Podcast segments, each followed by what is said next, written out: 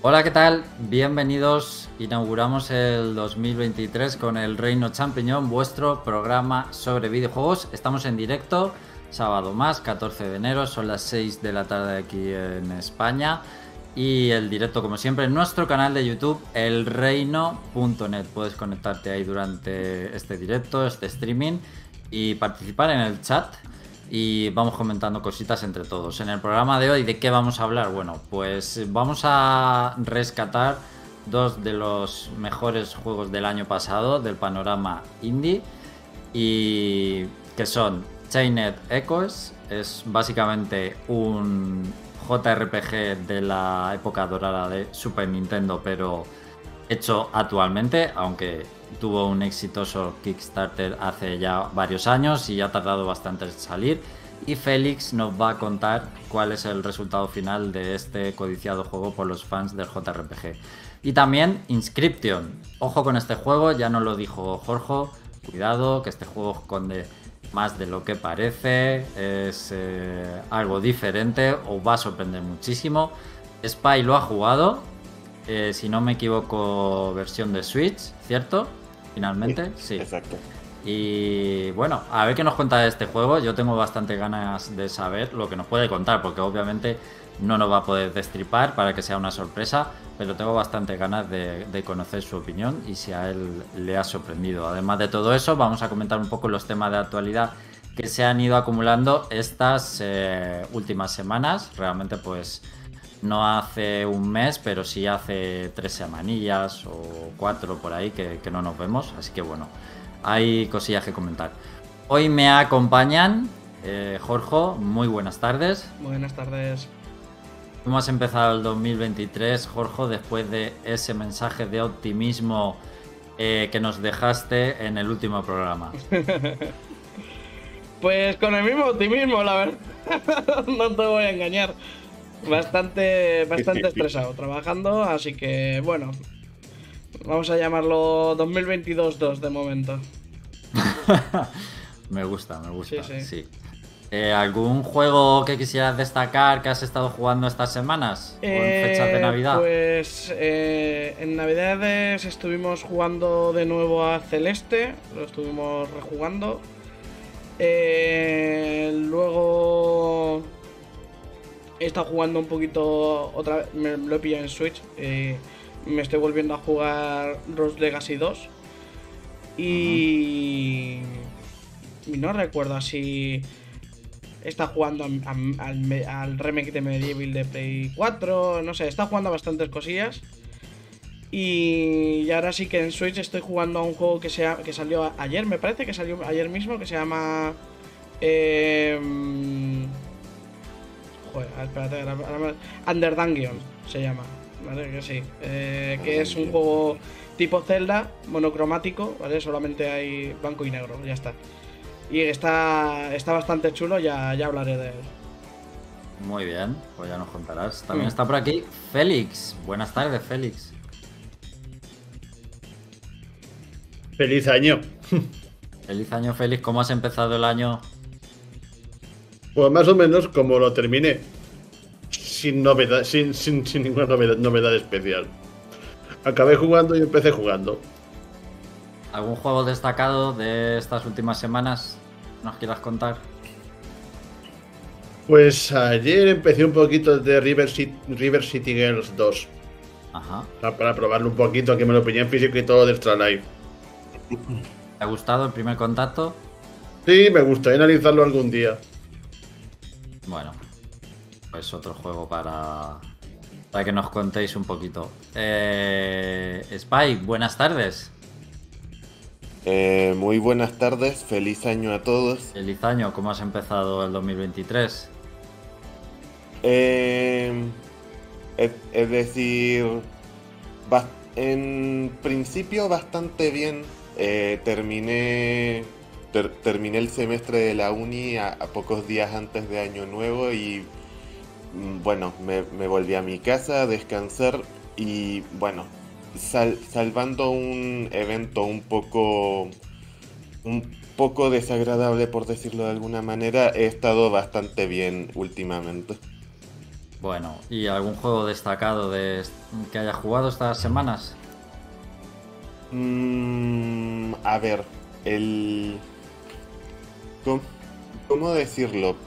digamos que he estado más viendo anime estas últimas semanas que jugando videojuegos, pero, pero, sí, me he pillado el Kentucky Route Zero para Switch y mm, bueno, y no, no llevo tanto, llevo el acto 1, pero por, por ahora me está gustando y y, bueno, eh, oh, espero terminar también un par de juegos indies que tenía en la recámara. Uf, pues yo lo empecé, el Kentucky no me gustó nada, no sé cuánto aguanté jugando, no sé si un par de horas, no sé si llegué a tanto, me estaba... No estaba conectando con el juego básicamente ni me estaba gustando. Eh, como de esto que tienes que... De estos juegos que tienes que dejar de jugar porque ya no tiene sentido si, si no estás disfrutando nada. Se nos va feliz a tomar por saco. se nos va la cámara. Adiós. Ahora. Bueno. Ha vuelto, ha vuelto. ¿Todo bien, Félix? ¿Esto que se desactiva de, que se desactiva de repente? No sabemos, bueno, ha vuelto. No, no toques nada, Félix, no toques nada. Manos arriba, Félix. Bueno, yo eh, creo que el último que conté es que estaba jugando el juego de las ratas en la Plaga y Tail, puede ser. Eh, sí. ¿Vale? Eh, sí, eso recuerdo. Ya me lo pasé, aunque pues como más o menos como conté un juego sin más, tampoco es que tenga ganas de jugar la secuela, aunque me imagino bastante por dónde irán los tiros, dado el final o las últimas horas del juego, pero no es algo que me apetezca ahora mismo jugar. Y pues buscando algún juego en torno a las 10 horas que tuviera pendiente, que tuviera por casa, no sé por qué me dio por eh, jugar el South Park, la vara de la verdad. Lo, pues, pues lo tenía para PlayStation 4. Y bueno, eh, divertido, eh, humor puro South Park y me gustó. Tampoco la, la máxima novedad de la década, pero, pero bueno, bastante entretenido y creo que jugaré la segunda parte, sobre todo porque esa sí está doblada al castellano y me parece un, plus bastante bueno. Y bueno, Félix me dijo, eh, Félix me dijo que, a él por lo menos le había gustado más la segunda parte, así que le voy a dar el voto de confianza. Segunda parte que como se ha caído esto igual no lo he oído. ah, ya, ya, ya. El de, el de retaguardia en peligro. Sí, retaguardia en peligro. Eh, ¿Spy querías apuntar algo? Eh, mm, no, es que me extraña que digas que un, juego de RPG dura como 10 horas, que me llama un poco la atención. Sí, este sí, lo que pasa es que tiene mucho contenido secundario, te puede alargar el juego bastante, tiene muchas misiones secundarias. En realidad, si eres fan de la serie, yo es que no soy exactamente un fan de South Park, pero si eres fan de la serie, creo que es imprescindible que te hagas todas las misiones secundarias porque hablar de cosas de la serie, de personajes, de historias, de capítulos concretos. Entonces, bueno, yo no tenía tanto esa motivación y, fui muy directo a pasármelo. Y sí que te lo puedes pasar en 10 horas, 12 horas, aprox, si vas a, a tiro hecho. ¿Vale? Bueno, pues un apunte que dejo por si alguien lo tenía pendiente. Y muy buenas y muy feliz año también a toda la gente del chat. De momento por aquí Izanagi, Carlos David, Scrappy. Eh, Izanagi dice que ha estado jugando al Mortal Kombat 11 en versión Play 5 y el juego de Jojo para conseguir trofeos. También se ha comprado el Crisis Core y el Stella Glow, mm, aprovechando las ofertas de 3DS. Oye, pues no sabía, no sabía que habían puesto ofertas de 3DS. Eh, y el Stella Glow es uno de esos juegos que, en físico era pues muy difícil ya de conseguir, efectivamente. También saludamos a David Abraham X. Bueno, eh, también voy anunciando por aquí, por si hay gente que escucha al principio, no escucha al final.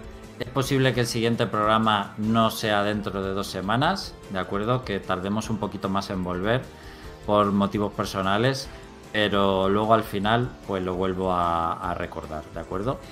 Eh, y ya sin más, vamos a empezar un poquito los temas de actualidad que tenemos para hoy, para comentar de charleta, de tertulia, antes de hablar de esos dos videojuegos indie. Eh, empezamos con Ubisoft, que ha sido un poco lo más notorio realmente en noticias de, estas semanas, eh, ya que Ubisoft ha retrasado Skull and Bones otra vez, ese multijugador de piratas de, mundo abierto.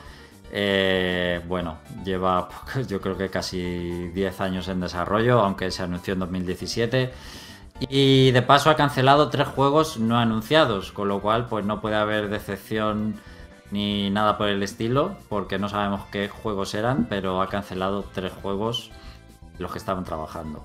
Eh, parece ser que los ingresos han estado por debajo de lo esperado, especialmente en, Navidad.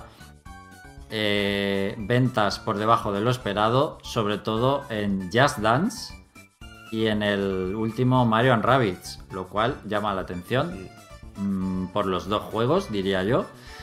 Y a Ubisoft le han, le han, castigado un poco la pandemia eh, porque ha tenido que retrasar bastante juegos clave. Eh, bueno, el, mismo Skull and Bones. Eh, y realmente en 2022 tenemos que decir que no ha habido grandes lanzamientos de Ubisoft. Es decir, es verdad que este año pasado le han faltado quizá juegos clave, juegos superventas.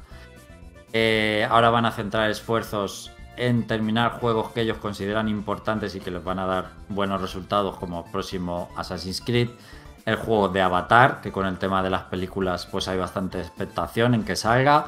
El juego de Star Wars que están trabajando y pues si lo hacen bien Star Wars es algo que puede también vender muy bien.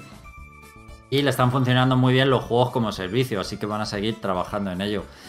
He acompañado de esto también han dicho que va a haber reestructuración. Reestructuración siempre viene acompañado de, despidos y normalmente y van a hacer un recorte de 500 millones en I +D, es decir, en investigación, o sea, un poco de nube negra en Ubisoft, malos tiempos. Os recuerdo que como situación global ahora mismo pues estamos un poco en recesión, los costes de todo han aumentado y bueno, Ubisoft eh, lo está también notando y posiblemente otras compañías también.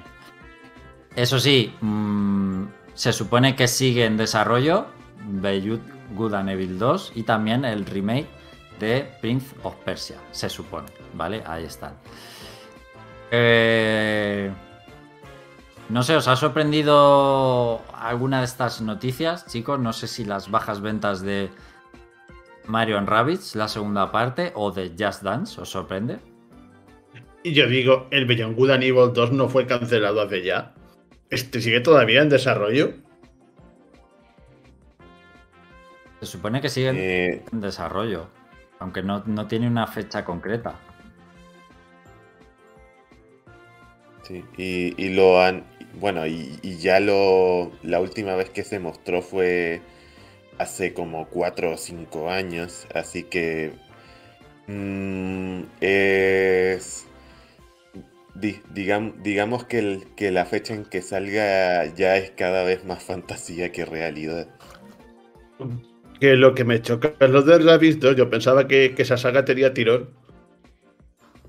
Eh, eh, sí, yo, yo, yo también. De hecho, yo lo tengo. Yo no he tenido tiempo para jugarlo. Y bueno, he leído muchas posibles razones de por, de por qué no ha, no ha vendido. Mm, a ver, pero, pero igual es, es extraño que no haya vendido, sobre todo teniendo en cuenta las ventas del primero y sobre todo que es una IP. Es, es una IP con, con la cara de Mario, que, ah. normalmente suelen, suelen vender bien de, por sí todo, ese tipo de productos relacionados. Eh, en, general me... No sé si atribuirlo al mes en que salió, porque salió en noviembre, un, que posiblemente fue el mes más atestado para los lanzamientos de Nintendo Switch que, que tuvimos Nier Automata, Bayonetta 3, tuvimos, a ver, no, eh, Persona 5 Royal eh, y entre otros juegos. Pokémon. Que sí, Pokémon, Pokémon Escarlata y Púrpura puede que le haya le haya repercutido compartir ventana de calendario con todos esos juegos siendo un exclusivo de Nintendo Switch. Yo creo que, bueno, Ubisoft estaba decepcionada porque dicen que habían invertido bastante en el juego y en marketing. Yo creo que, que el juego se sabía que iba a salir, o sea que le han hecho buena publicidad, el juego se conocía, venía además respaldado por una primera parte que ha funcionado bien, si no, no se arriesgan a sacar otra. Pero sí, aunque Navidad suele ser fecha de vender mucho, quizá tenían las expectativas demasiado altas. El juego sí que se, se ha colocado en las listas de varios países como de los 10 juegos más vendidos. Es decir, no ha sido un fracaso ni nada así, porque en Reino Unido ha estado entre los 10 más vendidos, por ejemplo. Quizá Ubisoft tenía muchas expectativas, pero es verdad que no solo competía con juegos mm, muy interesantes de Nintendo Switch que ha dicho Spy, pues también es época de FIFA, de Call of Duty, de God of War. Eso sumado a lo quizá lo caro también que está todo, eh, cómo están los precios, los juegos al final son caros y la gente a lo mejor pues se lo ha pensado más a la hora de comprarse un juego o ha comprado menos juegos y todos ese todos los factores obviamente tienen que ver. Mm, a lo mejor Ubisoft se da una sorpresa y Mario and Rabbids es un juego de estos que tienen patitas y si el juego es bueno quizá mm, sigue manteniendo, sigue vendiendo con el paso de los meses porque es un juego que la gente lo tiene pendiente, que lo quiere jugar, a lo mejor no de lanzamiento, pero está ahí, tiene interés en jugarlo. es un juego que a lo mejor no te has comprado en Navidad, pero te lo quieres comprar en verano. Efectivamente. O sea que a lo mejor yo, por ejemplo, sí que tengo ganas de, de jugarlo, eh, pero es que no hay no hay chines. Sí, eh, lo, lo, dicho, lo, lo, tengo ahí en la estantería eh, muriéndose de la risa. Una cosa, yo sí creo, eh, yo creo, Jorge, que Ubisoft va a volver al camino de lo mainstream, que poco de satisfacer a lo que algunos fans le piden de este juego era muy bueno, por favor, hacer una secuela. Ahora va a ir a lo que le dé dinero sí o sí exclusivamente a lo más mainstream, Assassin's Creed a tope. Eh, nos podemos olvidar, Jorge, de pedirle juegos de Rayman y cosas así, ¿no? Ya directamente. Eh, Rainbow, Six, Rainbow Six eh, shooters de Tom Clancy a top. Pues no sé, no sé qué decirte, porque al final, si con Just Dance, que es de lo poco que puedes decir, joder, pero esto tiene que. Tienen que sacar pasta de esto. y dices que han han palmado dinero, pues... A ver. Yo igualmente Ubisoft es que la tengo, la tengo bastante... O sea, como compañía es que no... No la... No sigo mucho sus juegos actualmente. Antes sí, pero ahora... Es que no hay, no hay nada así que me... Que me interese realmente. Pues este, el, el Marian Rabbids y porque el, he jugado el primero, sé cómo es y me gustó, pero... Por lo demás, Ubisoft ni, ni es lo que era antes, ni, Y ya bueno, ya se ve que no está de la misma forma que, antes, ni mucho menos. Así que... Bueno, Carlos David tira la pullita de que Phil Spencer ya debe estar pidiendo el cheque a Microsoft para comprar Ubisoft. Eh, bueno, sí, con esta datos de Ubisoft, muchos rumores, mucho, muchas habladurías sobre que Microsoft ahora va a comprar Ubisoft. Sinceramente, honestamente, lo dudo mucho. Le está costando demasiado que se vaya a poder completar la compra de Activision como para meterse con Ubisoft. Que lo de Activision eh, va para rato, quizá ni se resuelva este 2023, chicos. Eso va, va a ir a juicios y va a ir a, va a, ir a temas complicados. Eh, eh, el, el, el, post de Izanagi. Pues hoy dice, el problema de Just Dance es que ya no sale la versión para Wii. Exacto, la han quitado y han bajado las ventas. Pues igual es eso, ¿eh? Fíjate la tontería. Que la gente ha ido a la tienda a comprarse el Just Dance de Wii y no estaba y se ha vuelto sin nada, seguro. Pero seguro. Sí, sí. Pero tal cual, literal. Bueno, eh, hablamos un poquito de Sony PlayStation 5 y PlayStation VR 2 porque hablamos aquí de, de las nuevas gafas de realidad virtual de Sony para PlayStation 5 hace poco y aunque había varios juegos en el aire dijimos, ojo porque parece que pueden salir las gafas eh, y además muy caras y no están los juegos claros. Bueno, Sony ha puesto calma en el asunto y va a haber 30 juegos de lanzamiento con PlayStation VR 2, lo cual yo creo que son bastantes. Algunos de ellos, pues los más conocidos o de los que más se han hablado eh, estos meses, como un juego de Gran Turismo, el de Horizon, el de Dark Pictures o el Resident Evil Village, en fin, hay un montón, eh, hasta 30. Eh, os recuerdo que eh, saldrá a la venta el 22 de febrero. Queda muy poco.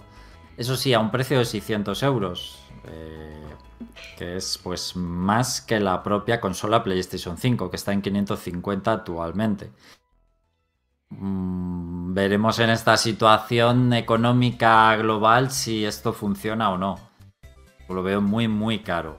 Demasiado. Demasiado, demasiado. Pero luego una cosa que al final no lo vas a usar siempre. Es más la la pijería del momento de sacarla y que hacer la gracia, pero para jugar, jugar, realmente no, no. Por lo menos en mi caso, ¿eh? Yo, por ejemplo, tengo las de Play 4 Mm. y sí, están súper chulas, tiene juegos, eh, los juegos están divertidos y demás. Pero no es algo que te pondrías para, para decir, "Buah, me apetece jugar con las VR ahora mismo. No sé, para un día o dos así sueltos, pues no está mal, pero no, no de forma continua. Mi opinión, ¿eh? Sí, sí, bueno, yo ese precio me parece prohibitivo y, Sí, sí, y en mi aparte del opi- precio, lógicamente. y luego pues yo lo veo más un juguete que algo para jugar en serio. Eso es. O sea, un juguete, una experiencia, pero del que incluso te puedes cansar después de algunas horas o algunos juegos y se te, se te pasa el hincha y al final te has gastado 600 euros en un juguete muy caro. Eso es. bueno, habrá gente que, que le mole a tope y que lo use muchísimo, pero bueno, Bueno, a ver, estas en teoría, pues eso, por el tema de, de que no mareen y todo eso, está, se, supone, se supone que están mejoradas para,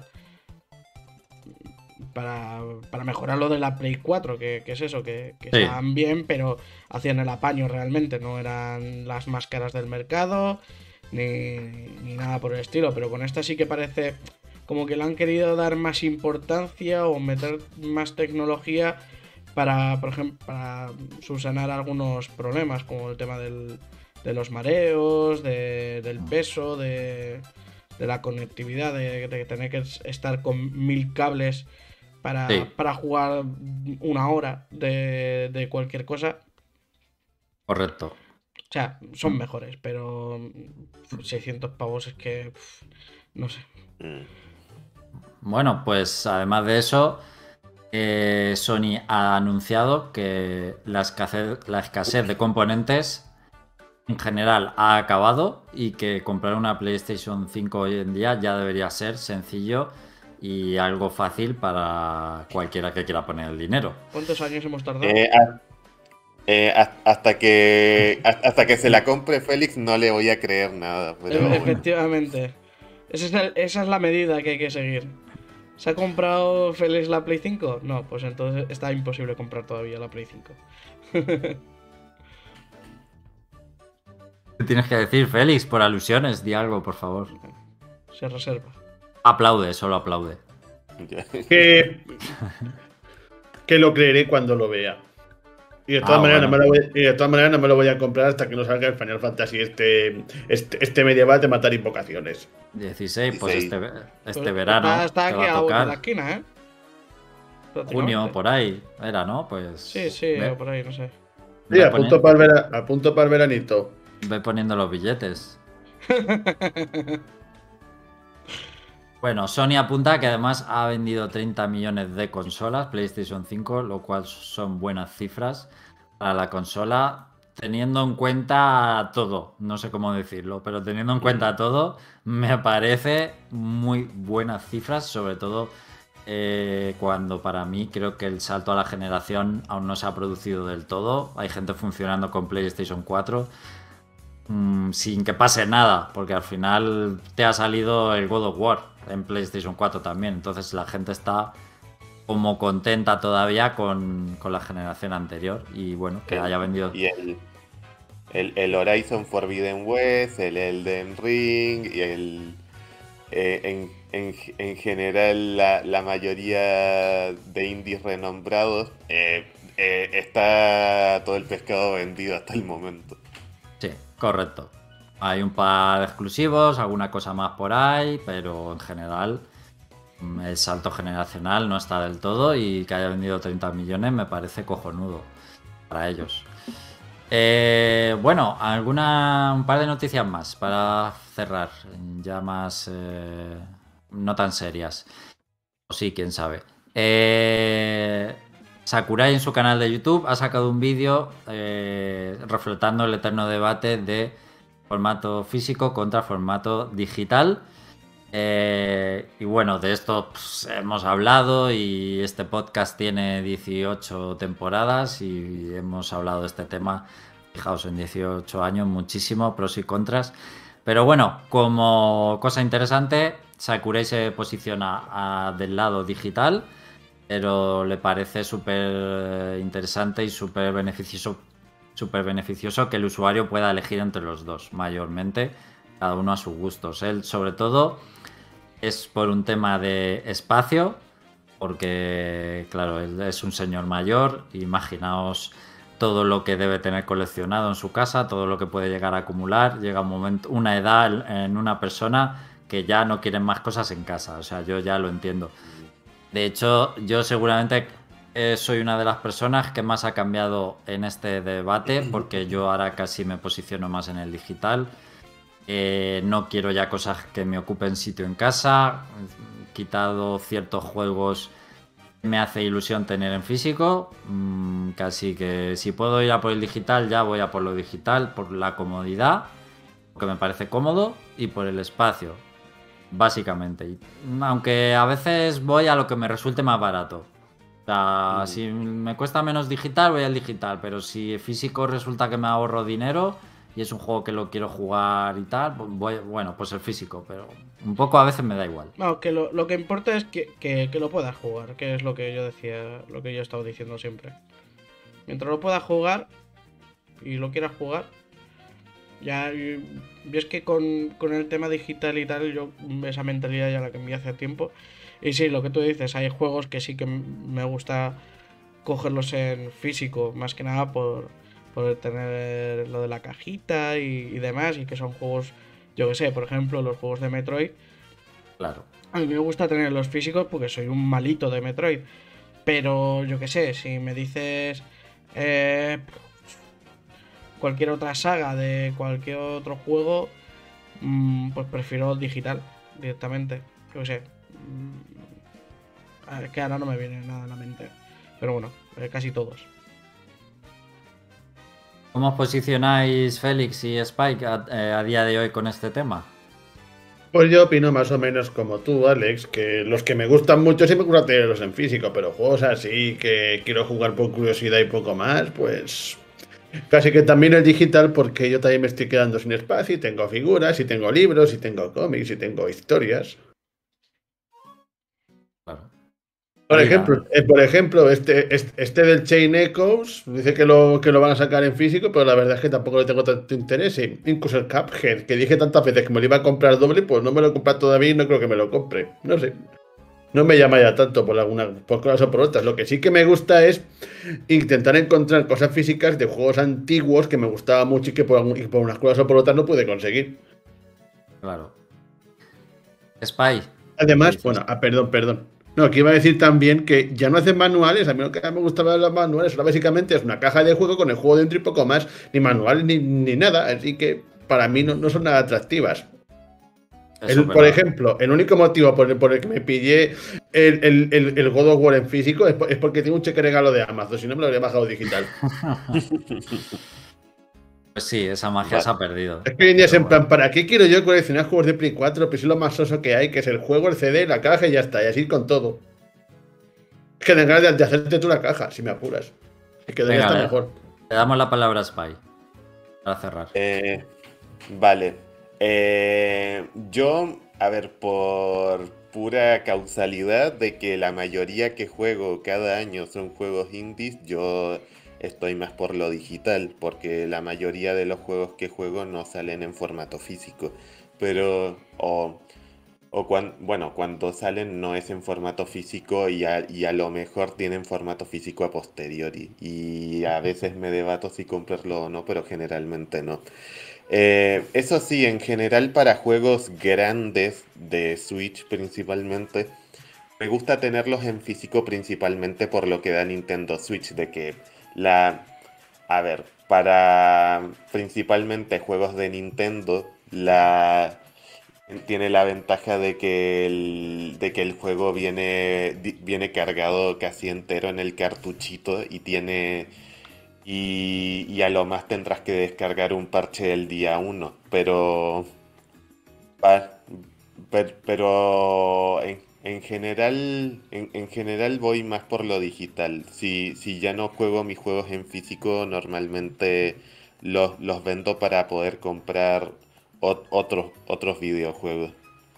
Y bueno, también es cierto que jamás he sido un ávido coleccionista en ninguna consola que he tenido, ni en la Wii, ni en la Wii U, ni en, ni en la 3DS, ni en la Switch.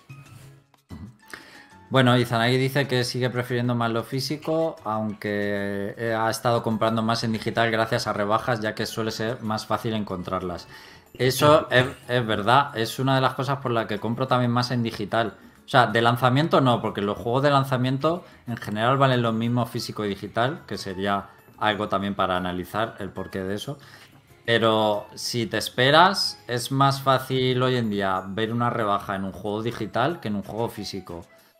De hecho, últimamente los juegos en físico ya no bajan de precio tanto como antes con el paso del tiempo. No sé si os habéis fijado en esto. Mm. Yo sí me estoy fijando un poquito.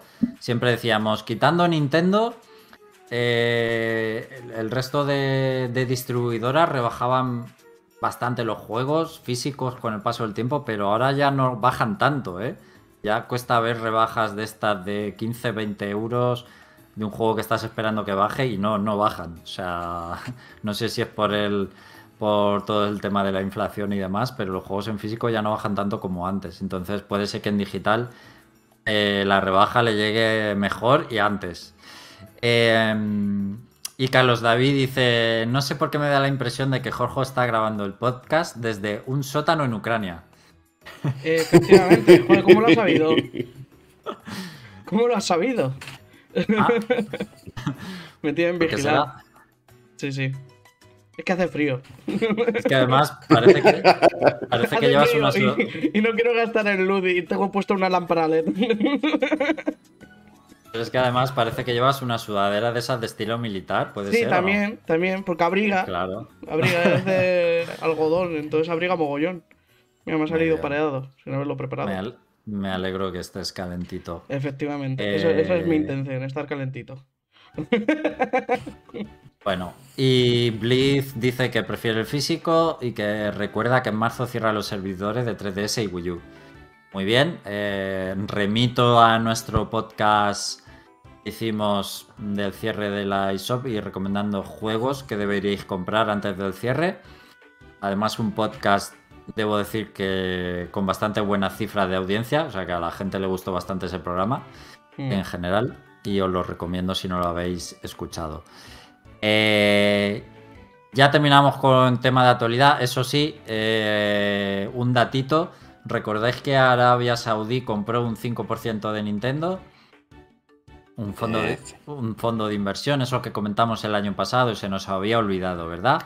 Bueno, pues ahora, ahora tiene un 6,07%. Eh, está la, Poca la- broma, ¿eh? lo catalogo como noticia inquietante. Y no sé a dónde nos... Sí, sí, de, sí, sí, de hecho, eh, es- ese fondo de inversión ya es un accionista importante en Nintendo con ese 6,07%. Mm, Es uno de los cinco, top 5 creo, de mayores inversores de Nintendo. Mayores accionistas. Mm. Eh, no sé a dónde nos llevará eso. Nintendo no dice nada, no ha dicho nada, ni va a decir nada. Mm, bueno, Arabia Saudí sí que está metiendo dinero a día de hoy en, muchos campos, videojuegos, otras compañías, no solo Nintendo, y también fútbol. Para el que esté un poco puesto en la actualidad, sabrá que, en fútbol también. Y de hecho quiere organizar uno de los futuros mundiales mm, al estilo de lo que ha hecho Qatar. Quiere ser importante también. Y bueno, se ha llevado a Cristiano Ronaldo, se quiere llevar a Messi, en fin. Está ahí metiendo el morro. Eh, a Blitz no le gusta nada esta noticia, le preocupa, no quiere que esté en la industria de videojuegos Arabia Saudí. Bueno, a todos creo que nos preocupa un poquito, seguramente. Eh, ha llegado Félix, que no sé dónde había oído, pero nos viene bien. Os lo, os, lo he puesto en, general. Perdón, perdón, que perdón, que había ido a orinar. Muy bien. Eh, vamos a empezar precisamente con el análisis del China Echoes.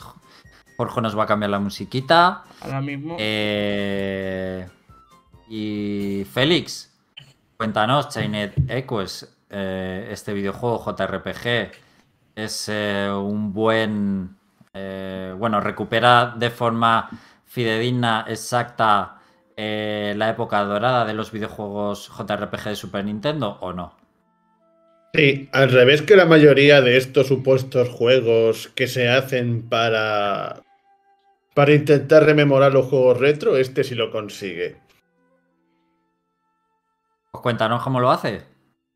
Pues para empezar, este juego se podría definir como Final Chrono Xenogears 6.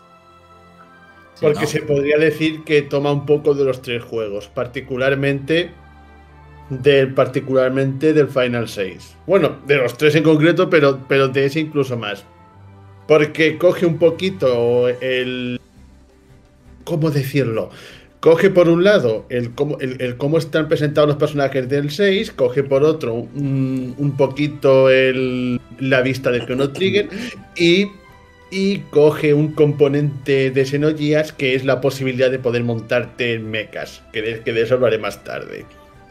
Sí, una mezcla de conceptos, ¿no? De JRPGs famosos. Sí, sí. Es así como un compendio de eso. De hecho, La, introducción de, la introducción del juego es un puñetero homenaje a, Chrono Trigger, que es una auténtica pasada. Y bueno, la historia de esto tiene lugar en un mundo que se llama Valandis, que es un mundo de fantasía con toques steampunk, que nos recuerda por muchos momentos a Final Fantasy VI. Por eso, por eso he dicho lo de por eso he dicho lo de Final, lo de Final Trigger Xenogears. Sí. Y es un mundo dividido entre reinos que se está recuperando de una cruenta guerra que ha durado nada más nada menos que 150 años.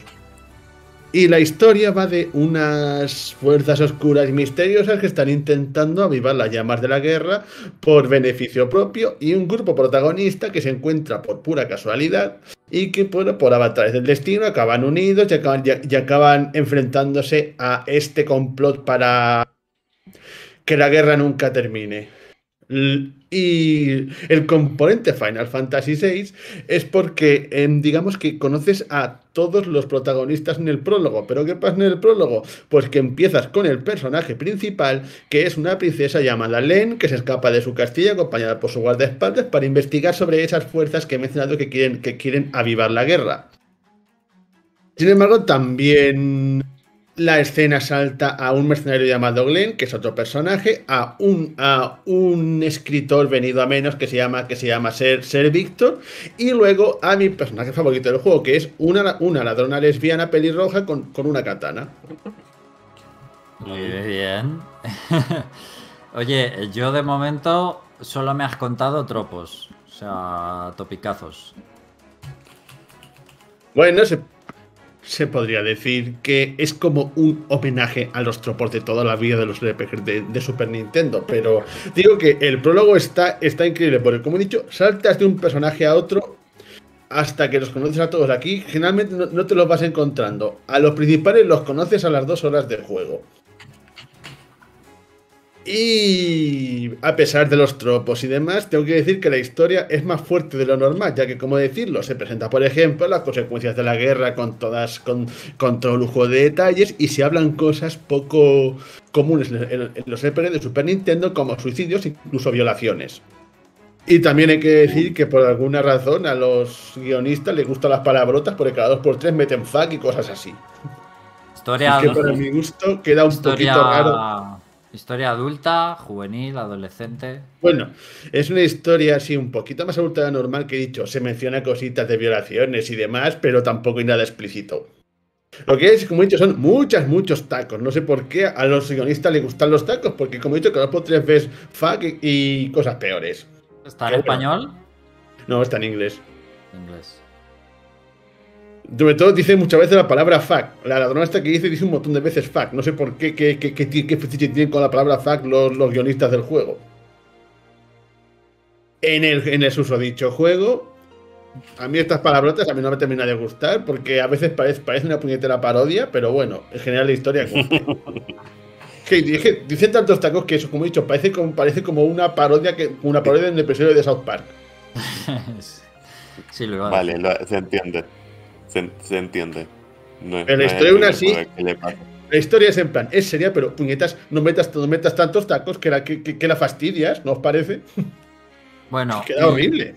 Y la, y la, jugabilidad. Es a lo que iba. De todos eh, esos juegos, de todos esos juegos que has mencionado, eh, ¿a cuál se parece más? Pues yo diría que que es medio Final Fantasy VI, medio Xenogears. Es Xenogears de Play 1 que no sé si no sé si sabéis del que estoy hablando. Eh... Porque no, porque no llegó a salir aquí. que bueno, era, ese, era ese juego futurista cuya mayor particularidad es que los personajes se podían subir en mechas. Y, esto aquí pasa también. Pero bueno, principalmente en el... mechas dentro de los combates por turnos. Eh, y, que, también había partes donde, podías correr por el mundo en los mechas.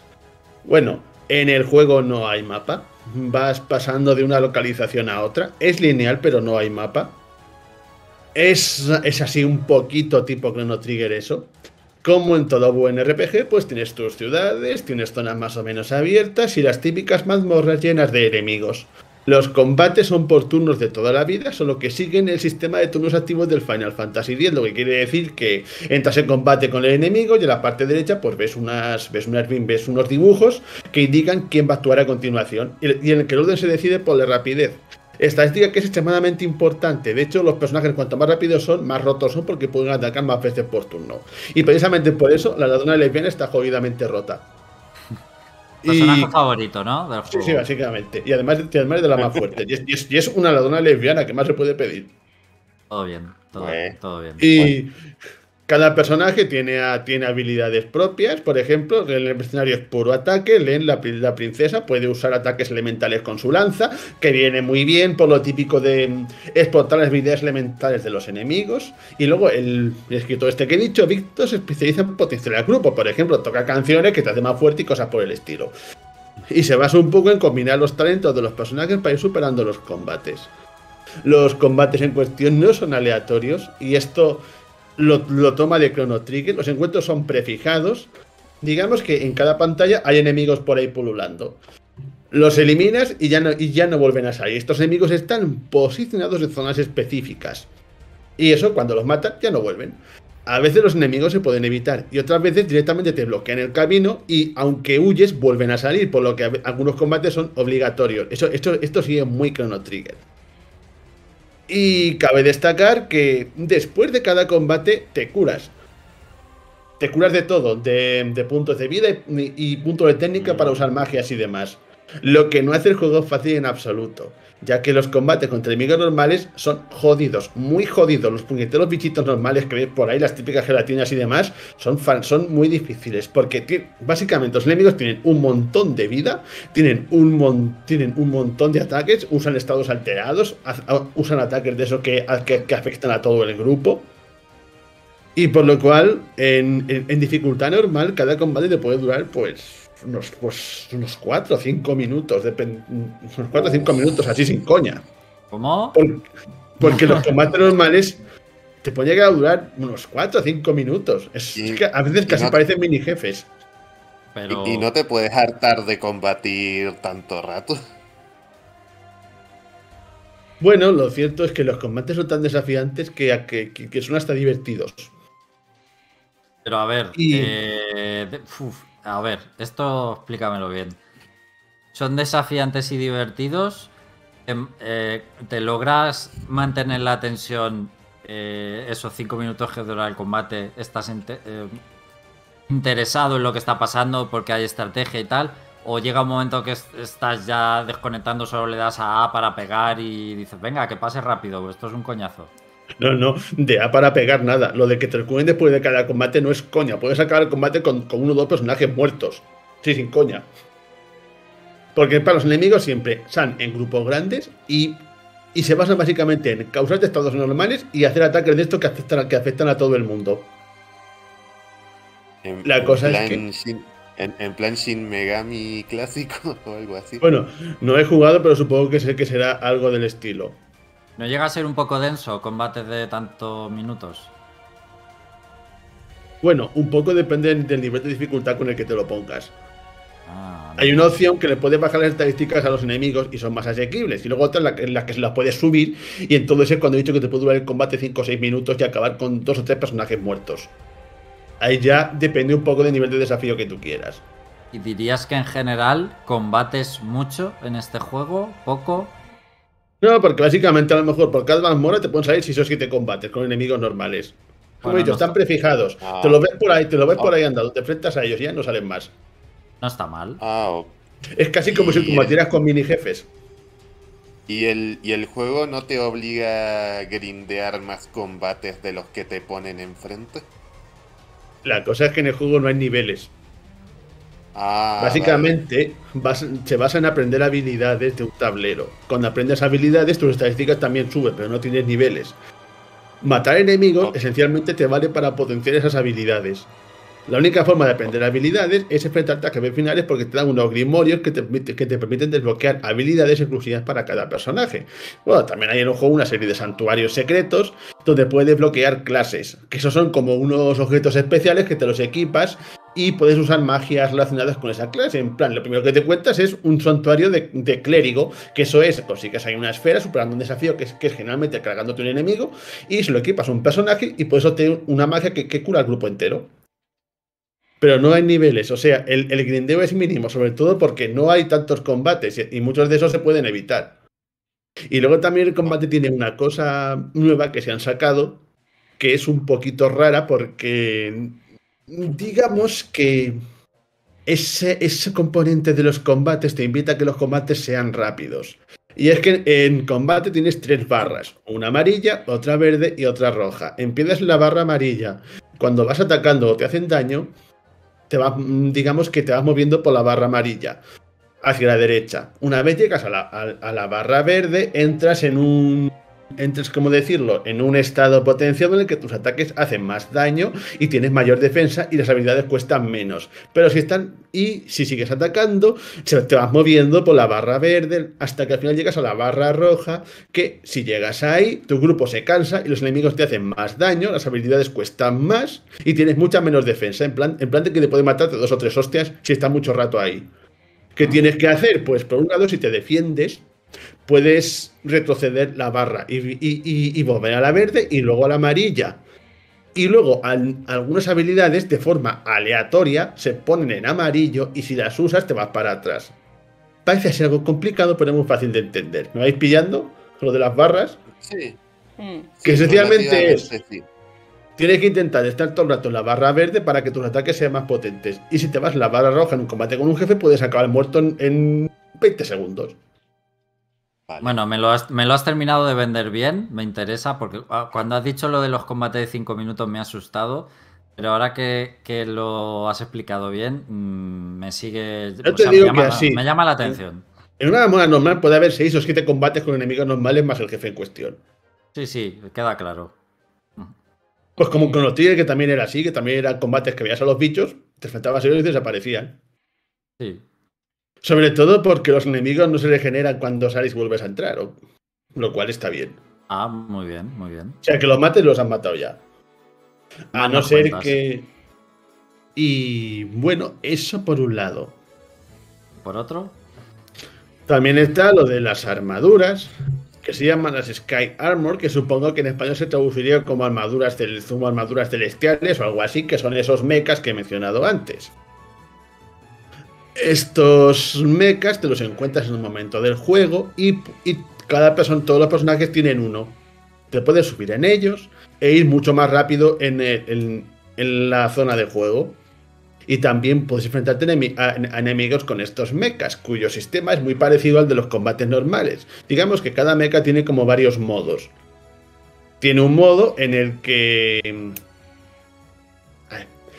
Tiene un modo en el que puedes recuperar puntos de técnica para, para- usar técnicas, pero solamente puedes atacar. Y luego otro modo en el que tanto tú como el enemigo hacéis más daño y podéis usar las técnicas. Y luego como un modo intermedio donde, las, donde los puntos de técnica cuestan, cuesta normal los enemigos hacen daño normal. O sea que tienes un poquito que jugar entre...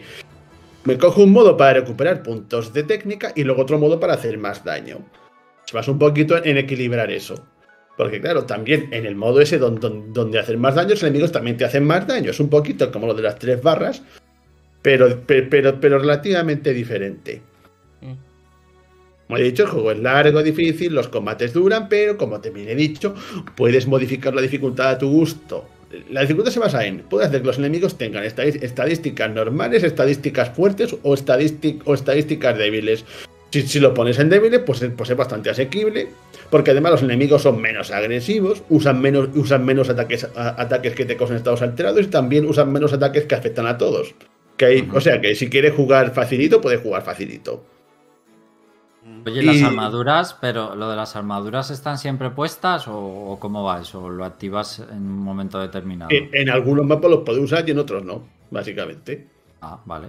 Eso es un poquito como Xenogears, donde había mazmorras específicas para usar, para usar las armaduras. Ya, ya, ya. Vale. Por eso he dicho que es Chrono Trigger, es Final Fantasy y es Xenogears.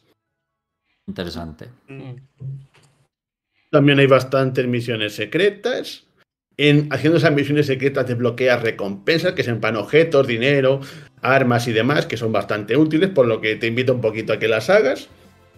Luego también otra, o- otra cosa que podrás hacer es buscar chatarra por los mapas, que es la única forma de conseguir dinero, porque los enemigos no dan dinero. Como en el, como en el ese que no me gustaba, que no me acuerdo ni del nombre. Sin embargo, Sí. aquí puedes conseguir mucho dinero encontrando chatarra por, lo- por los mapas. Te puede hacer bastante rico con eso, pero a cambio los objetos cuestan mucho dinero de comprar. Y así, así también hay que decir que el juego es considerablemente largo. Son- si, este, si, si, si- no, si no tienes mucho tiempo de jugar, te puede durar bastante tiempo. Porque mismamente para conseguir las armaduras ya tienes que jugar más de 15-20 horas. Pero bueno, está muy bien, tiene una muy buena atmósfera. Y yo diría que si quieres jugar un RPG que, te- que, que realmente te recuerde a los clásicos, no te pierdas este. Porque también el aspecto gráfico me parece increíble. Porque es en plan, es tipo de 16 bits, pero se permiten ciertas licencias, ciertos efectos que quedan de puta madre. Algo así como, como pasa con Shovel Knight. Mm. Y así, Eh, te has- así pues. ¿Te ha sorprendido, para ser un juego indie, te ha sorprendido la calidad del juego? Sí, la verdad es que bastante, y sobre todo me han, me han encantado también los personajes, los, los gráficos, todo en general. Así, así, así. El, el- el único defecto que le puedo pillar es, para mi gusto, que la dificultad es bastante grande, incluso en fácil. Pero bueno, Incluso eso para, uno, eso para uno es un defecto, pero para otros puede ser una virtud. O sea, tú has jugado en fácil y aún así te Me lo, parece me lo he puesto al complicado. final en fácil, me lo he puesto al final en fácil y hasta en fácil te puede machacar los jefes finales. No Oh, tanto, pero te puede machacar igual. Sí, sí. Sobre todo Eh, porque los jefes finales se basan en plan, coge un bicho, ponle 200.000 puntos de vida, ponle un montón de ataques que afecten a todos y ala, ya, ya, sí tiene, ya tiene lucha para una hora. ¿Entendéis lo que digo? Sí, sí. Bueno, segu- de Vietnam. según How Long to Beat, la historia principal, solo la historia principal, mm, dice que te la puedes completar en 30 horas, lo que es yendo a saco. Con, mis, con las misiones secundarias, 41 horas. Y luego hay un, el 100%, que supongo que ya es con trofeos y demás, todo, eh, 54 horas. Yo es que siempre tengo más que nada buscando esa tierra, haciendo misiones y todo eso, porque al final las misiones te vienen muy bien y sobre todo es imprescindible lo de buscar es los santuarios estos que he dicho que te, desbloquean clases, porque puedes conseguir habilidades muy útiles para avanzar ese plan. Yo diría que si vas a saco va a ser muchísimo más difícil porque vas a tener muchos menos recursos, muchas menos magias y, digamos que te van a machacar más. En algún, en algún momento acabas diciendo es que tengo que hacer alguna misión, tengo que conseguir algún santuario de estos. ¿Qué versión has jugado? Switch. Switch. Todo bien, ¿no? El reglamento lo ve perfecto y, creo, que lo veo mejor incluso en portátil. Bueno, pues. Creo que es un juego que invita bastante a jugar en portátil. Porque yo creo que así en, pequeñito se ven incluso mejor los detalles. Sí, hace el rollo sprites y demás. Sobre todo porque los, son en plan pista aérea con sprites, con sprites pequeñitos, tipo, tipo Final Fantasy VI. Yo creo que ahí se nota mejor. Claro. Bueno, pues muy bien. Si le tuvieras que dar una nota, ¿qué nota le darías? Yo le daría un ocho y medio. Muy bien, muy buena nota. Bueno, pues eh, nos ha gustado mucho el Chained Echoes, no sé cómo pronunciarlo, la verdad. Feliz. Yo diría Chain, Chain Echoes. Chain, Echoes. Sí, sí, yo también lo llamaría así. Perfecto, Chained Echoes. Bueno, pues eh, un interesante indie, eh, sobre todo para los fans del JRPG. Yo, pues, eh, creo que me lo voy a apuntar, aunque con esa duración, para mí ya son duraciones muy largas. No lo sé, me gustaría jugarlo, pero desde siempre puedes, pues, siempre puedes intentar bajar estadísticas a los enemigos y que sea más asequible. Sí, pero a las 30 horas no me las quita nadie, entonces de momento, así a corto mediano plazo va a ser que no. Pero bueno, me parece interesante el juego, la verdad. Bueno, y ahora vamos a ir con Inscription. Inscription, no sé, ya cada uno como quiera decirlo. Eh, a ver qué nos cuenta Spy también de este llamativo juego indie del pasado año. Eh, a ver qué nos cuenta para llamar nuestra atención. Es un juego que. el pasado año, hace creo que dos años, ¿eh? Eh, no, es del dos, bueno, eh, es del 2021. Octubre de 2021 salió para PC. Ah. Así que un año y algo, digamos. Pero ha salido en Switch, ¿no? Hace poco. sí, ha salido en, ha salido en Switch hace, hace un mes y un mes y medio. Perfecto, que esa es la versión que tú has probado. Eh, aquí no habíamos hablado del juego, no Jorge sí que lo conocía. Sí, me lo he pasado. Pero bueno, a ver cómo nos defines este juego para llamar la atención, porque parece ser que puede ser un poco difícil de explicar. Mm, a, ver, el, el juego en sí mismo no me parece difícil de explicar. No es difícil de explicar, lo que es difícil es el explicar por qué es tan bueno. Porque ahí entrarías en temas de spoilers. Exactamente, muy, muy bien dicho, Jorge. A ver, eh, voy a dar un poquito de contexto antes de hablar del juego en sí. Eh, Inscription es un juego indie dirigido por un desarrollador canadiense que se llama Daniel Mullins, que saltó a la fama en 2016 con un jueguito muy curioso y ciertamente rompedor llamado Pony Island. Después sacó de, Después sacó The Hex en 2018 y finalmente Inscription para PC en 2021, que ya en 2022, como ya hemos dicho, ha recibido versiones para Play 4, para Play 5 y finalmente para Switch, que es donde lo he jugado yo. ¿Y qué tienen en común todos estos juegos de Daniel? Yo diría, eh, personalmente, si me pedís mi opinión, que dentro de sus historias más o menos fantasiosas, Daniel intenta sacudir un poco el papel que juega el videojugador dentro de un videojuego. En plan, yo, desarrollador, sé lo que esperas del acto de jugar a un videojuego, o al menos del tipo de historias que te encuentras en un videojuego, pues vamos a hacer que cuestiones un poco cómo vives esas historias que juegas. Dicho esto, no es que sus juegos se basen por completo en, el, en ser meta, o en romper la cuarta pared, aunque sí es cierto que usa bastante esos recursos, pero sus juegos digamos que tienen sus propias historias, que respetan el universo que él cree en cada juego, pero digamos haciendo que el jugador tome otro tipo de papel del que se esperaría normalmente de ese tipo de historia. ¿Estás de acuerdo conmigo, Jorge? Sí, sí, totalmente. Totalmente, sí, efectivamente. De acuerdo. Dicho esto, ¿qué es Inscription? Pues empieza con, con una premisa muy muy sencilla. Llegas a una cabaña de madera en medio de la nada destartalada, oscura, ruinosa y, por qué no decirlo, algo pixelada. Y te recibe un anciano en una esquina oscura donde dice que para salir de aquí tienes que jugar a un juego de cartas. Muy sencillo y muy normal, como si estuviéramos tomando el té. Mm. dicho, dicho esto, las cartas son, son la forma en que combatimos aquí. Pero si me preguntaras de qué género es este videojuego, diría que es un roguelike. En este caso, en este caso un roguelike que digamos se divide en dos partes principales. La primera, ya la he dicho, que son los combates con los naipes, que representan tanto animales, criaturas mitológicas o engendros en general del bosque que usas para combatir contra tu oponente y derrotarle. El por cierto, tu oponente siempre, siempre es este anciano, pero digamos que va tomando distintos roles a medida que la partida avanza. Sí, se pone máscaras y hace, hace de narrador de la historia. Exactamente. El sistema de juego aquí es sencillo a más no poder, al menos en, apariencia. La mesa de juego está dividida mitad y mitad. Eh, tienes cuatro espacios en horizontal para ti y cuatro espacios en horizontal para tu oponente.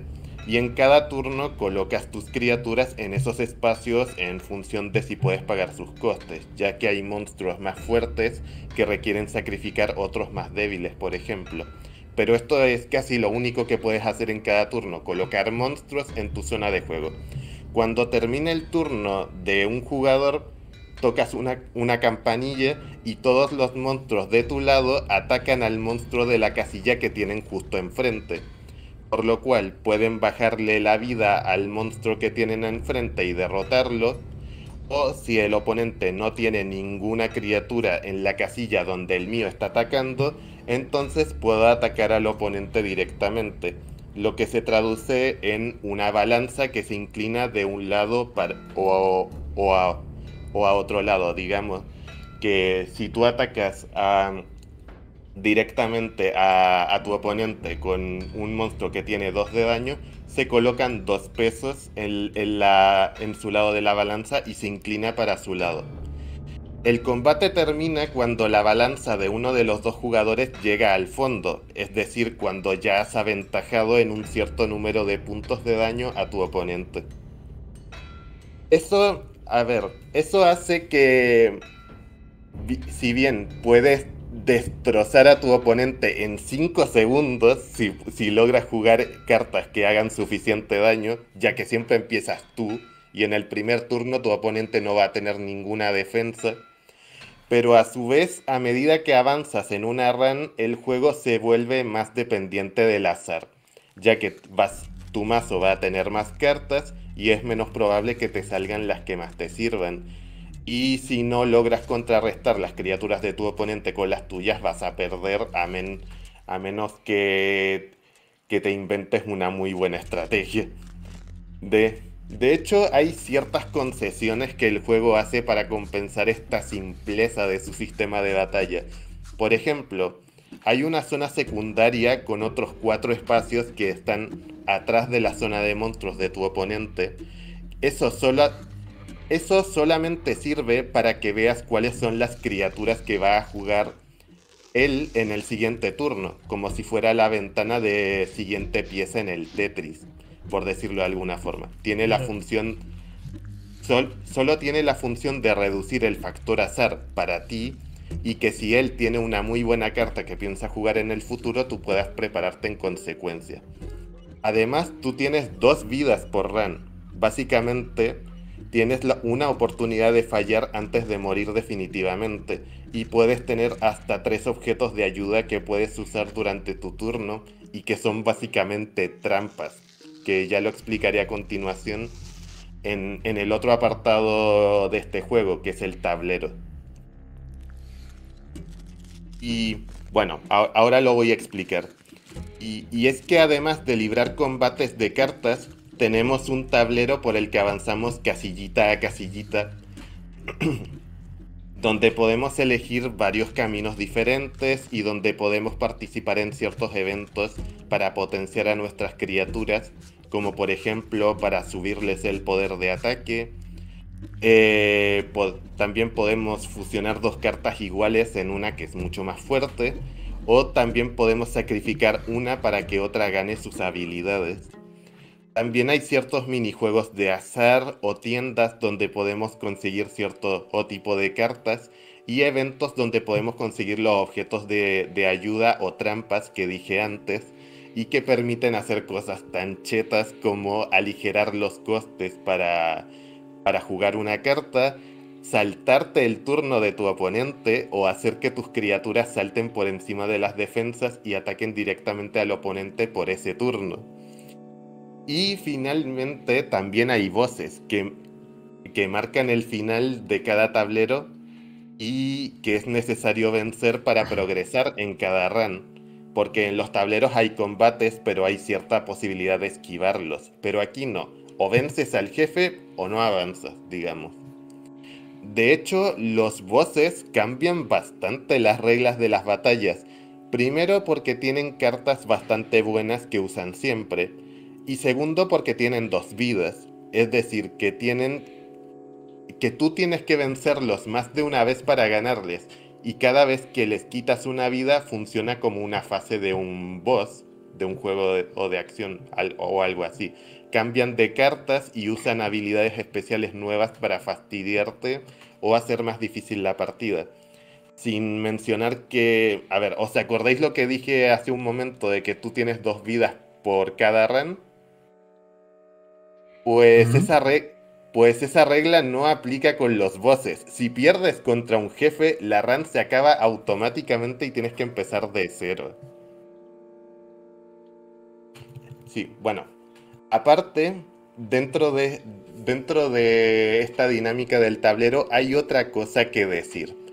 Siempre que estés en uno de, de esos tableros, véase que no estés en medio de un evento o un combate de cartas, puedes pararte de la mesa y explorar la cabaña en que estás.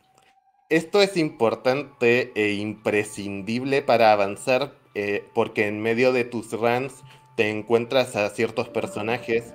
Eh, no voy a decir en qué circunstancias porque quiero que lo descubráis vosotros, hmm. pero digamos que, digamos que te encuentras a ciertos personajes que te van dando pistas para que hagas ciertas cosas en la cabaña que son necesarias para escapar de ella. Y si no las haces, no descubrirás todo lo que pasa y mucho menos vas a poder acabar el juego. Eh, de hecho, puede... puedes llegar a pasarte una, una run, pero si no haces estas cosas, no, no ganas. Digamos que mm, eh, el, desenlace... A ver, no digo que sea exactamente el mismo que cuando pierdes, pero se le asemeja bastante, digamos. Yo tengo eh, comprobado que por muy bien que vayas, como no hagas ciertas cosas, el juego hace trampas y te jode en un segundo. Hace trampas el juego. y es que necesitas hacer todo esto. Y aunque te parezca injusto porque dices, joder, con lo bien que he ido, luego es cuando, siguiendo jugando, es cuando lo encuentras todo el sentido del mundo. Eh, sí, de hecho, puedo afirmar que que incluso si vas muy rápido, si, por, porque yo, yo me metí en el tercer boss en mi segunda run. Y, y ahí, y, ahí el, el, juego directamente cambió de golpe la segunda fase del, del tercer boss. Y, me puso un. Y, llenó su, su, campo de criaturas que era casi imposible abatir, básicamente para que. Eso, justamente lo que me pasó a mí. Para, matarme y que no avanzara. Efectivamente. O sea, el juego hace trampas, intencionadamente. Sí, es, exactamente. Eh, eh, pero, bueno. Eh, de, de, todas formas, en general las runs son más bien cortas. Y si no fuera por las mecánicas que tienes que aprender en cada tablero y estos y, y estas trampas que hemos dicho, para que no avances tan deprisa, podrías hacerte una run en una hora y media más o menos. Pero el hecho de el hecho de los datos que se te dan entre runs ganadas y perdidas junto a digamos estas cosas que tienes que hacer digamos fuera de cámara para que la historia avance le da bastante vida a ese universo aparte de un aura que a ratos puede ser bastante atemorizante. Digamos, no sé si a nivel de un juego de terror, eh, por, porque yo he leído muchas veces que, este, que esto es mitad juego de cartas, mitad juego de terror. Yo, yo no diría tanto, pero sí te haces te, hace sentir un poco inquieto, un poco un, da mal poco da, da, da, así un poco de como que te quiere transmitir un ambiente de de terror, eso sí. no, no, pasas miedo, pero sí queda que es todo muy, muy, oscuro, muy... No hay apenas música, la música que es es un poco tétrica y demás. Entonces sí queda esa sensación de que es un juego muy, muy oscuro. ¿Mal rollo, diríais? Sí, un mal rollo. Sí, sí, efectivamente. un, mal, rollo. Sí, sí, creo que esa es la palabra que estaba buscando. Gracias, Alex. Y, todo, y todo eso se, plasma finalmente con los cambios que hay más allá de la cabaña en que estás. A ver, a ver, no voy a profundizar mucho en esto, pero este juego ya lleva más de un año de salir al mercado. Eh, voy, voy a hablar muy por encima de esto. Solo voy a decir todo esto que os he, contado es el principio del juego. como dije, puedes pasarte una run en, en, hora y media y, digamos, pasar de, esta parte como alrededor de unas 5 o 6 horas. Sí, sí, sí, por ahí, sí. Eh, pero el caso es que si, si logras si, logras ganar eh, ah, en, esta parte, Inscription tiene cambios bastante radicales en su estructura, su ambientación y su manera de jugar pasado ese punto. Y si bien, digamos, la mecánica del juego siempre... Eh, en general se mantiene igual la mecánica del juego, es decir, siempre vamos a estar combatiendo con cartas, sí se añaden nuevas cartas y nuevas mecánicas progresivamente que hacen eco en la historia que se nos va contando en cada momento, que es más o menos lo que dije al principio sobre cómo Daniel hace sus juegos, haciendo que haya muchas partes que se queden bastante grabadas o inscritas en este caso con nosotros, a pesar de que la historia a ver, a mí la historia no me ha parecido tan original, pero eh, digamos que a través de, las mecánicas del juego en, cada una de las partes, la vives de una manera que mm, Eso es lo original. he visto. no, es lo que cuenta, sino cómo lo cuenta. Eso es lo especial de este juego. Eh, sí bueno, con decir que el juego en total dura unas 15 horas para llegar al, final verdadero. Y, bueno. ¿15? Eh, fuera de. Sí, 15. más, más, o menos. Es más largo de más largo de lo que pensaba. También digo una cosa, a mí me enganchó cosa mala, ¿eh? O sea, las mecánicas parecen súper sencillas, pero es que es de estos juegos que, sobre todo al principio, lo de las primeras 5 horas, al final tú te tomas el juego con un. Con un. Vea, me voy a echar una inscripción. En plan, voy a echar una partidita rápida. Como al final, pues si mueres, vuelves a empezar. Da igual. Claro. Cuando pasa lo que dice. Eh, Spy. es cuando tú ya lo estás jugando de forma eh, intencionada. O sea, decir, no, necesito saber más, necesito jugar. ya no es una pachanguita, ya es necesito jugar. Necesito respuestas. Sí, sí, efectivamente. Vale, vale. Eh, un- una, una cosa más. Eh, el juego, a ver, no es que sea particularmente rejugable, al menos después de esas 15 horas, No. eh, pero sí te permite eh, visitar, digamos, las distintas partes del juego con cierta libertad. Y aparte tienes un modo extra que se añadió como actualización para la versión de PC, que digamos convierte la parte de la cabaña, que es todo el el 90% de lo que he hablado aquí, en un, en un roguelike cuasi infinito y con, digamos, más variantes, más cartas, más, más, más cosas de esas, pero eso ya es opcional, es para el que le interese hacerlo, le Sí. interese eh, jugar, mm, quizá después de ver todo lo que muestra este juego, jugar una pachanguita como dice. Sí, sí, no, yo además a posteriori, cuando me terminé el juego, eh, sí que hice esto que comentas, de... Es que me apetece jugar sin más. O sea, echar una partidita, a ver. Bueno, pues habéis puesto los dientes largos. Lo tengo en la lista de deseos. Pero eso de que la duración también hace que quizá no vaya a jugar pronto. Lo tengo que preparar. Bueno, a- aparte, no, no sé si sabías que era un roguelike, así que quería dejar eso más o menos claro. No, pero no parece el punto principal del juego. El punto fuerte del juego. Mm. Mm, no, pero bueno, bueno, digamos que es un punto por el que tienes que pasar. Por así Para- decirlo, Diga- di- di- Pa- digamos, profundizar para, en el que, juego. para no asustar con el tema del roguelike, porque parece que si hablamos de roguelike, hablamos de juegos que cambian demasiado y luego el avance es como he echado todo a perder. No, aquí hay un avance real. O sea, aquí hay, aquí hay bastante avance. Ya sea por conocimiento de cómo funcionan las mecánicas, como eh, avance real de he descubierto esto y ahora lo voy a usar. No es que odie los roguelike, ¿eh? Me No, no, no, no, no, pero eh, igualmente. Que no es. Que no es como un Isaac, quiero decir. ¿Vale? No Sí. es. te entiendo, te entiendo. O sea, hay una meta, Por eso. ¿vale? O sea, hay una meta Por muy eso. clara.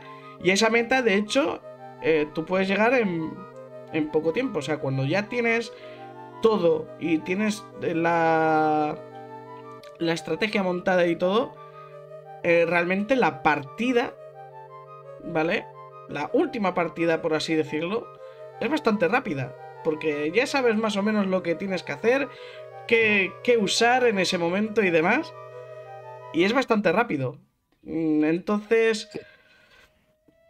mm, Yo creo que Sí, es más, aparte de la suerte que puedas tener, porque esto también es verdad que puedes tener al- eh, algunas veces eh, más suerte que otra, pero en general con, con bastante estrategia y saber hacer eh, se puede terminar el juego rápidamente. De hecho es que hasta que tú no te da, o sea, el que quiera jugarlo como un juego de cartas sin la parte de, de explorar no se lo va a terminar nunca, eso sí que lo puedo decir. ¿Vale? La parte esta de que te levantes del tablero y investigues Sí. la cabaña. Si tú no haces eso, Lo- si tú dices, dicho. es que yo no quiero esto, yo lo que quiero es jugar a las cartas, pues como te pongas así, no vas a avanzar en la historia. No vas a terminar el juego nunca. Eso ya por avisado. Y lo demás lo es dicho, es aprender, absol- ab- conseguir es cosas. absol- absolutamente necesario. A ver, Eso. queda claro. Como, como lo habéis explicado, queda claro. o sea, Y, y eso que no eh, estamos pero- pero- mencionando lo chulo, o sea, porque al Eh. final si no destripamos todo. Sí, que precisamente si lo quiero jugar no es porque sea un roguelike, sino porque es algo más. Tiene. Es algo más, no solamente un roguelike. Esa es la sensación que me da. Efectivamente. Es- esconde bastantes cosas. Muy bien. Pues nada más. Spy, hasta aquí el comentario de Inscription, sí. Eh, sí, en, en general, a ver, más, más que más, que una opinión del, del juego, quería, digamos, describir a, a, menos a grandes rasgos en qué consiste este juego, porque creo que si, si bien tiene, tiene, tiene, ideas muy... Eh, ¿cómo, decirlo? Muy particulares. Yo creo que por esas mismas ideas particulares la opinión de este juego puede variar bastante de un jugador a otro. Eso también. De, todas, de todas formas, si tuviera que ponerle una nota de yo, le daría... Eh, a ver, estoy entre un 8 y medio y un 9, pero al menos un 8 y medio. Muy bien. Bueno, pues nos vamos a ir, chicos. Hora de, hora de terminar por hoy. Espero que os haya gustado el programa. El siguiente eh, no sabemos seguro seguro cuándo va a ser. Mm, es posible que no sea dentro de dos semanas, sino que se retrase alguna semana más, como he comentado al principio, por motivos personales. Así que os avisaremos por los canales oficiales, igualmente eh, YouTube, eh, comunidad y Twitter básicamente, de, cuando volvemos eh, en el siguiente programa. Espero que os haya gustado, gracias por escuchar, gracias a toda la gente del chat, eh, muchas gracias a Jorge, a Spy, a Félix por estar aquí esta tarde y nada, que nos vemos chicos más, eh, más tarde o más temprano, pero nos veremos. Bye, hasta luego. Que vaya bien. Bye.